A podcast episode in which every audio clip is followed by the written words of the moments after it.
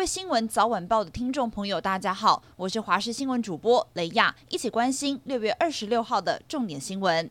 台湾历经两年多的新冠疫情之后，现在又出现首例境外移入的猴痘个案。专家推估，就算猴痘的一例确诊个案只传给两人，不如其他传染力达到魔王级的病毒，但是千万不可轻忽。长庚大学新兴病毒感染研究中心主任施信如说：“乘车左右邻列为中风险接触者，主要是考量飞沫接触传播，以及病人的水泡或是脓包破掉时病毒量最高，恐怕会污染周围环。”环境如果不知情触摸到又没有洗手或者使用酒精消毒，接着触摸了眼睛、鼻子跟嘴巴，极有可能会感染。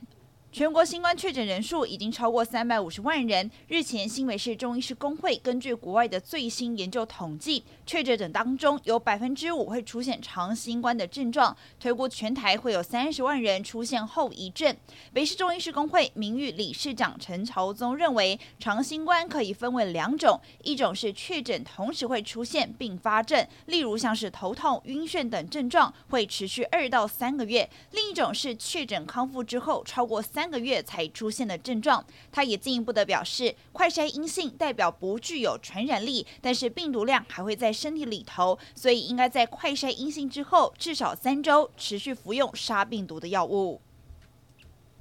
电价是否调涨备受关注，经济部将会在明天召开审议会。现在传出工业大户用电。电价至少涨百分之八，用电千度以上的豪宅也会调涨。朝野立委是跳出来喊话，认为应该要冻涨，避免影响民生。对此，行政院长苏贞昌也一再的重申，受到战争还有疫情的影响，发电成本、原料高涨，台电的负担非常沉重。不过，苏贞昌也认为，电价议题会由专业的审议委员去讨论，会尊重专业。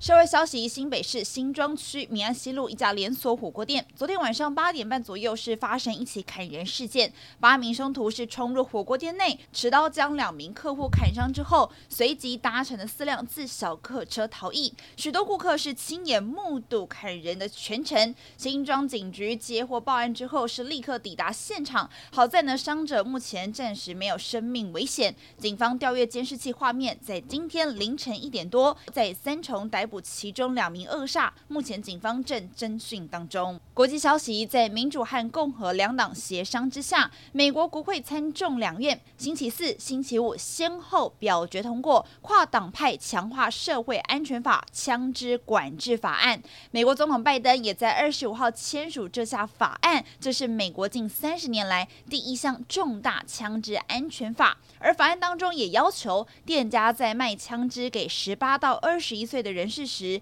必须要检查他们是否有犯罪记录，同时要加强校园安全、心理健康教育等等问题。